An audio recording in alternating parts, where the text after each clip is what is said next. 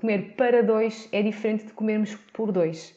Comermos por dois significa estarmos a fazer uma quantidade duplicada daquilo que comemos.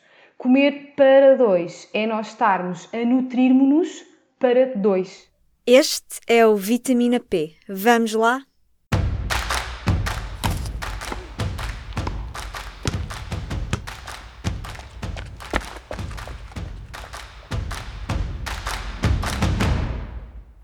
Viva! Eu sou a Carla Pequenini e este é mais um Vitamina P, o podcast Nutrição e Desporto do Público. A pensar no Dia da Mãe que se celebrou no domingo 2 de maio, preparamos este episódio para quem planeia ou acabou de ser mãe. Muitas vezes, estas mulheres são inundadas com conselhos, sugestões e alertas sobre o que devem e não devem comer. Se estou grávida, posso beber vinho e café? É preciso evitar nozes e leite quando estamos a amamentar? Conversei com a nutricionista Maria Inês Antunes, autora do livro Comer para Dois, para desmistificar todos estes mitos. Falamos sobre a validade de muitos conselhos que são repetidos às mães e a nutricionista dá dicas simples sobre a alimentação antes e depois do parto. Começamos com os mitos. O primeiro de todos é aquele que até o, o próprio nome do meu livro indica, que é o comer por dois, que eu acredito também que hum, atualmente já não é tão falado e, e, tão dito comer por dois. Eu costumo dizer, falta corrigirmos a palavra do meio, do por dois para para dois. Portanto, comer para dois é diferente de comermos por dois. Comermos por dois significa estarmos a fazer uma quantidade duplicada daquilo que comemos. Comer para dois é nós estarmos a nutrirmos-nos para dois, não é? Portanto, as necessidades na grávida mudam em determinados nutrientes, umas estão aumentadas a mais do que, do que, do que estavam anteriormente à gravidez e, portanto, nós devemos adequar as nossas necessidades nutricionais a esta fase da vida da mulher. E o que é que isto quer dizer? É preciso mudar a forma como comemos? Bom, primeiro de tudo, consulta com o nutricionista. É fundamental. Eh, é fundamental para apaziguar corações acelerados. E nós sabemos que na gravidez, e eu já estive grávida, nós temos medo de tudo e acreditamos que tudo nos faz mal ou que não podemos e então ficamos aterrorizados. Portanto, uma consulta para apaziguar corações é sempre importante e também para desmistificar outras coisas, como por exemplo, o que muitas vezes, outro mito, que muitas vezes nós ouvimos, um copinho de vinho não faz mal na grávida. E eu costumo dizer, não arriscar o bolinho. Portanto, não é, não é nada saudável, nem nada recomendado um golinho que seja uh, de, de álcool durante a gravidez. Uh, por vezes também se ouve muito isto com o café, que, que há recomendações para reduzir a quantidade de cafeína durante a gravidez e, e depois também há a ideia, não sei se está certa, a Maria me dirá, eh, que por vezes mais vale não cortar, porque cortar o café completamente ou cortar substâncias que as pessoas estão habituadas pode causar ansiedade e stress acrescido. Sem dúvida. Relativamente ao álcool, eu sou mesmo da opinião que é uhum. cortar. Uhum. E é mesmo não arriscar o bolinho, porque o álcool tem a capacidade de passar a placenta, acumular-se no líquido amniótico e depois pode prejudicar a transferência de nutrientes, oxigênio, para além de poder também levar uh, ao desenvolvimento de alguns distúrbios neurológicos e da síndrome alcoólica fetal. Portanto, eu costumo dizer álcool é mesmo zero. Existem hoje em dia opções, por exemplo, das cervejas 0%, 0,0% de álcool, pode ser uma opção para quem gosta de cerveja. Ou fazer os chás também é preciso termos muito cuidado, por isso chás, eu costumo aconselhar só chás de casca de fruta, chá de hortelã, porventura tília ou águas aromatizadas, um, e evitar outro tipo de chás uh, durante a gravidez.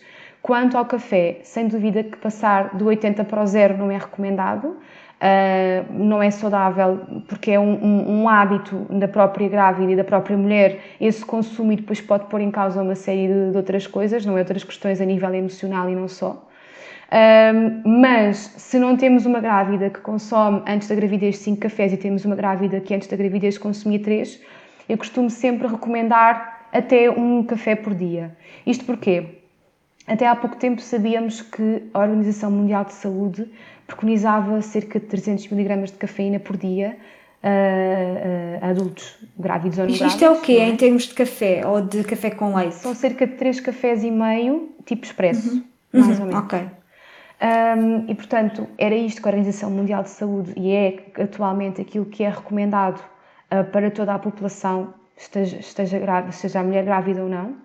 No entanto, uh, havia, houve estudos que saíram recentemente e eu não consigo precisar, eu acho que foram em 2019 ou 2020, e que indicavam que até um café por dia é mais seguro para não interferir com, com questões do peso à nascença do bebê. Uh, portanto, quem vem à minha consulta costumo dizer que se consome três cafés e se conseguir reduzir para dois é melhor do que três. Se conseguir reduzir para um, melhor ainda. Portanto, Perfeito. o café okay. não é o zero. É, o um é o ideal, tentar reduzir, se fizer sete, tentar reduzir para três, ou para três e meio ou quatro, não é? E fazendo aqui um processo de adaptação. Quanto ao álcool, é mesmo tolerância zero. Okay. Isso é interessante, é interessante perceber os motivos também, que às vezes as pessoas não, não, não acabam por não chegar lá porque há tanta informação e aí novamente é, este é um dos casos em que procurar ajuda poderá de facto ser uma, uma mais-valia. Aqui há algumas dicas e queixas específicas. Uh, para algumas mulheres, não todas, há ali uma fase no primeiro trimestre com muitos enjoos, uh, mal-estar. Há alimentos a evitar ou alimentos a incluir que podem ajudar a gerir este, esta fase de enjoo? Bom, uh, a evitar os enjoos, o que eu costumo dizer é evitar estar na cozinha quando estamos enjoadas a cozinhar. E se conseguirmos que alguém faça isso por nós, melhor ainda, porque de facto o que acontece é os enjoos são muitas vezes motivados pelos cheiros, não é?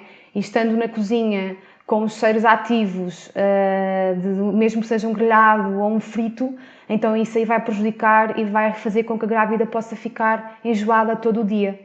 Por isso eu costumo dizer, sair da cozinha, de preferência ter alguém que cozinhe para nós, que é ótimo, não é? Uh, mas se conseguimos ter alguém que cozinhe para nós, será o, o ideal. Depois existem outras estratégias, como por exemplo fazer pequenas refeições ao longo do dia, procurar uh, não comer grandes quantidades na mesma refeição, fazendo pequenas quantidades de refeições em intervalos frequentes, incluir, pela mesma questão dos cheiros, incluir alimentos frios e secos, portanto, para não terem tanto odor e para não aumentar aqui a náusea da grávida.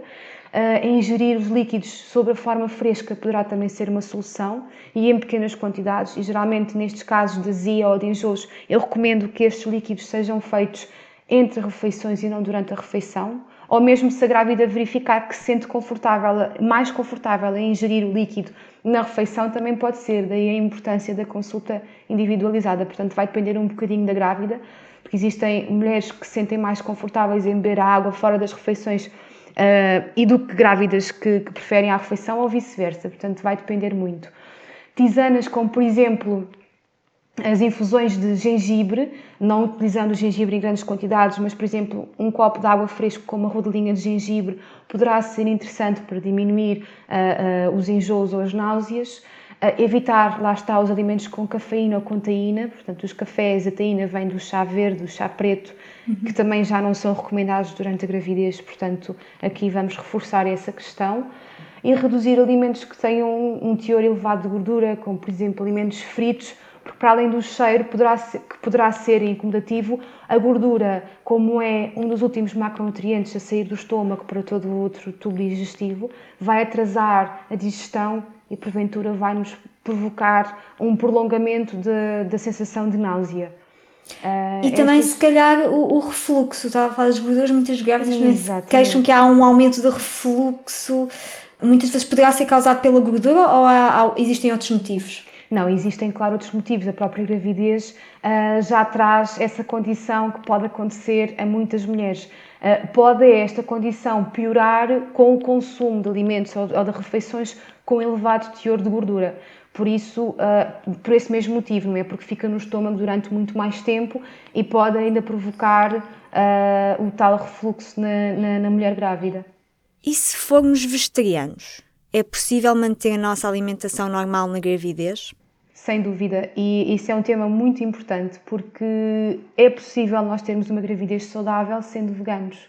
Agora, é importante é termos um excelente acompanhamento, uh, mais uma vez, do médico e do nutricionista, que vai perceber como é que está a sua alimentação, perceber se existe ou não existe realmente alguma carência nutricional e no caso dos, dos vegetarianos que não comem alimentos de origem animal, existe uma vitamina, que é a vitamina B12, que está sobre a sua forma ativa nos alimentos de origem animal, e neste caso é muito provável que seja necessária uma suplementação para uma gravidez saudável e também durante a amamentação para o seu bebê que será amamentado. Uh, o ferro é sempre suplementado ou quase sempre suplementado, seja a mulher grávida vegetariana ou não.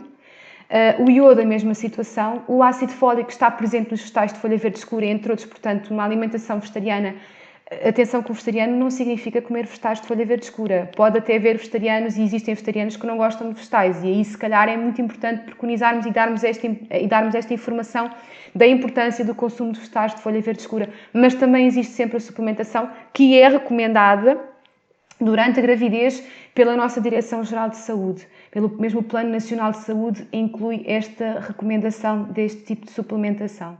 E alimentos a incluir no geral? Coisas que podem ajudar as mulheres a ter mais energia nesta altura? Para aumentar a energia, eh, podemos comer de tudo um pouco que seja o mais saudável possível. Ou seja, os vegetais podem ser confortáveis se nós fizermos vegetais variados, assados no forno. Incluir os peixes, para quem não é vegetariano, os peixes também são riquíssimos em DHA, tal ômega 3 importante durante a gravidez. Uh, o pão, o pão é importantíssimo também, é um cereal, é um alimento que tem cereais, quanto mais integrais melhor, portanto vai nos dar também um valor de saciedade interessante. E a saciedade, a saciedade não, não valorize como, como um, algo energético, mas sim algo que nos sacia e que é confortável, portanto quanto mais integral for o alimento, melhor. Não fazer aquela ideia do vou fazer uma dieta durante a gravidez para não aumentar muito de peso e vou aproveitar não, deve ser não devem ser feitas dietas durante a gravidez, a não ser que a dieta seja, deve ingerir adequadamente todos os alimentos, não é? Equilibradamente todos os alimentos, que é assim o que a dieta deverá ser. Sim, sim, porque a dieta está muito associada à perda de peso, mas o nome, sim. no fundo, é um regime alimentar. Exatamente, que deverá ser equilibrado. Portanto, ao fim e ao cabo, é procurar fazer várias refeições ao longo do dia, procurar não passar fome, não há necessidade disso. Tentar, portanto, fazer refeições equilibradas, snacks como, por exemplo, os frutos secos, que têm energia e, portanto, são calóricos, mas têm gorduras também muito interessantes, poderá ser uma boa estratégia para aumentar a energia da grávida. A fruta também deverá ser incluída. E a questão da toxoplasmose? Para quem não sabe, é uma doença do sistema imunitário que é muito perigosa para grávidas e recém-nascidos é causado por um parasita que se encontra na carne crua ou perto de animais que comem carne crua. Em pessoas saudáveis, a toxoplasmose não apresenta sintomas, uma vez que o sistema imunitário evita a propagação da doença. Quanto aos alimentos, devem ser bem higienizados, devem ser muito bem lavados. Eu costumo aconselhar sempre hipoclorito de sódio, que é uma, uma solução que é colocada dentro da água para higienizar a, eh, a fruta ou os legumes que forem consumidos crus. Se os legumes forem cozinhados, não tem problema. Se a fruta for descascada, também não tem problema. A única fruta que tem casca quando nós comemos geralmente é uh, as uvas, a maçã? a maçã? a pera, os morangos, que estamos na época deles. Uhum, mas fora é, isso, é. as bananas, as laranjas, o melão, o melô, a melancia, são alimentos que não precisamos nos preocupar com essa questão. E os legumes cozinhados também não. E, e, depois do parto, o que é que muda? Um, é preciso, se eu quero amamentar e se posso amamentar, se é uma hipótese para mim, que tipo de cuidados especiais devo ter na alimentação? Bom, primeiro de tudo é desmistificar aqui uma grande questão que até a mim me custa dizer, porque eu adorava ter aqui a resposta para aumentar a produção do leite materno com a alimentação, mas não existe evidência científica nenhuma que indique que o alimento A ou B aumenta a produção de leite materno. Ou até mesmo o próprio consumo, a ingestão de água, aumente o leite, a produção de leite materno.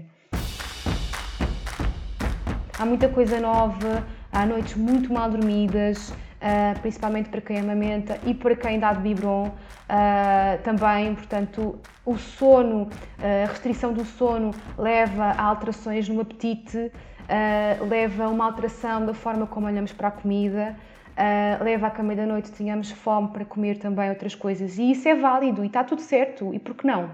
Não é, não é proibido comer à meia da noite. Claro que não é obrigatório, nem é o ideal. Mas se a mãe se sente confortável de o fazer, tem fome, alguma vez um profissional de saúde vai dizer: Não, não pode nunca comer à noite.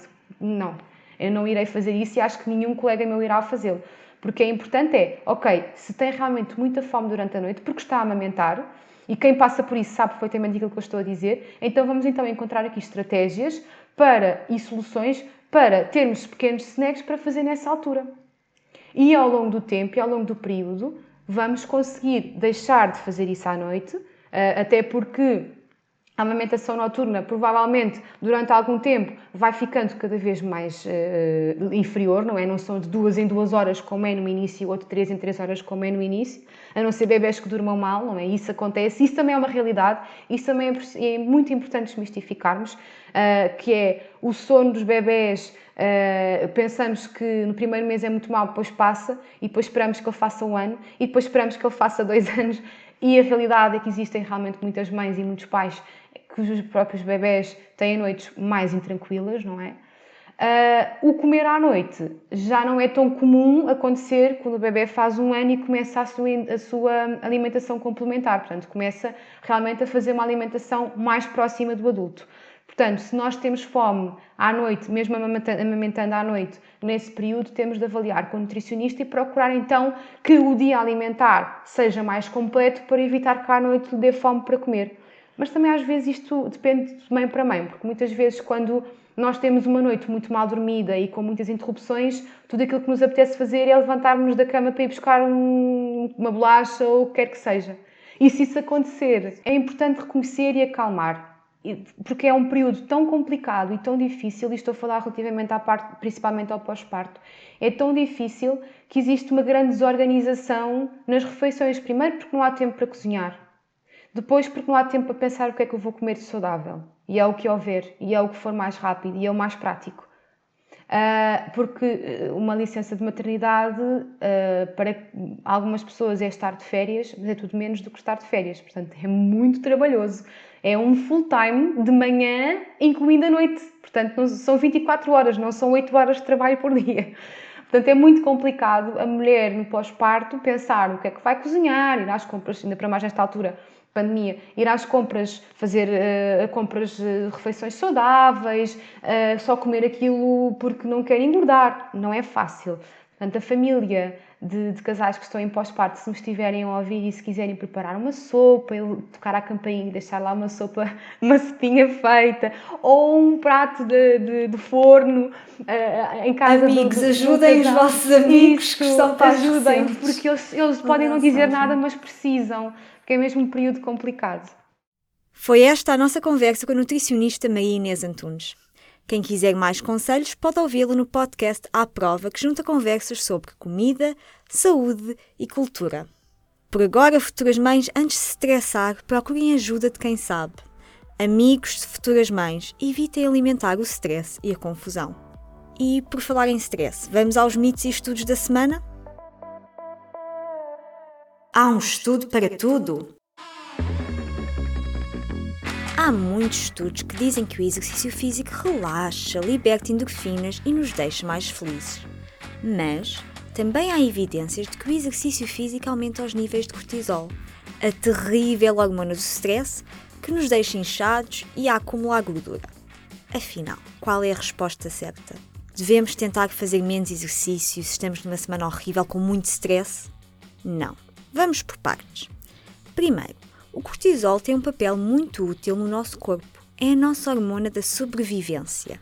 Numa situação de stress, por exemplo, um alarme de incêndio, o cortisol aumenta, levando a glicose, que é um açúcar simples, a ser libertado para a nossa corrente sanguínea. Isto garante que o nosso cérebro tem combustível para lidar com a situação. O problema é que quando não estamos estressados por causa de uma emergência como um alarme de incêndio e é o nosso dia a dia causa ansiedade, os níveis de cortisol em excesso são negativos para o nosso corpo. Dificultam a digestão, atrapalham o sono e podem levar ao aumento de peso. Mas então, o exercício físico sempre aumenta os níveis de cortisol? Depende. Vários estudos mostram que o exercício físico muito intenso aumenta os níveis de cortisol porque estamos a estressar o nosso corpo. Só que é uma reação temporária e, regra geral, a maioria das pessoas vê os níveis de cortisol a voltar ao normal 15 minutos depois. A longo prazo, este tipo de exercício físico muito intenso até contribui para a diminuição dos níveis de cortisol. Ou seja, se fazemos uma atividade muito intensa de manhã, de noite, os níveis de cortisol estão mais baixos. E quando dizemos exercício físico muito intenso, estamos a falar daqueles exercícios que nos deixam ofegantes e a precisar de pausas para falar. E isto, obviamente, varia de pessoa para pessoa, mas uma corrida rápida ou uma aula de crossfit são exemplos. Então, é possível fazer exercício físico sem uma subida dos níveis de cortisol nos minutos depois do treino? Sim. No mundo estressante em que vivemos, até existem Cortisol Conscious Workouts, treinos conscientes quanto ao cortisol. O yoga é um exemplo, com um pequeno estudo de 2017 a mostrar que quem praticava yoga tinha níveis mais baixos de quem via televisão. Mas não é só yoga, regra geral, qualquer exercício moderado, em que damos entre 40% a 60% do nosso máximo, não leva a picos de cortisol. Independentemente do cortisol, o exercício físico promove a libertação de endorfinas, aquelas substâncias que funcionam no cérebro como analgésicos naturais e levam-nos a sentirmos mais relaxadas e bem dispostas. Especialmente se é um exercício que gostamos. Isto não é mito urbano. Resumo: o exercício físico intenso aumenta o cortisol a curto prazo devido ao stress que causa no corpo, mas diminui os níveis de cortisol horas mais tarde. Todo o exercício promove a libertação de hormonas que promovem o nosso bem-estar. Então, se estamos estressados, uma caminhada rápida, uma dança, um passeio de bicicleta para espairecer pode sempre ajudar. Dúvidas, sugestões, enviem-nos tudo. O e-mail é carla.pequenina.public.pt. Este episódio foi produzido, como sempre, com a ajuda da Aline Flor. Fiquem bem, com muita saúde e até ao próximo episódio.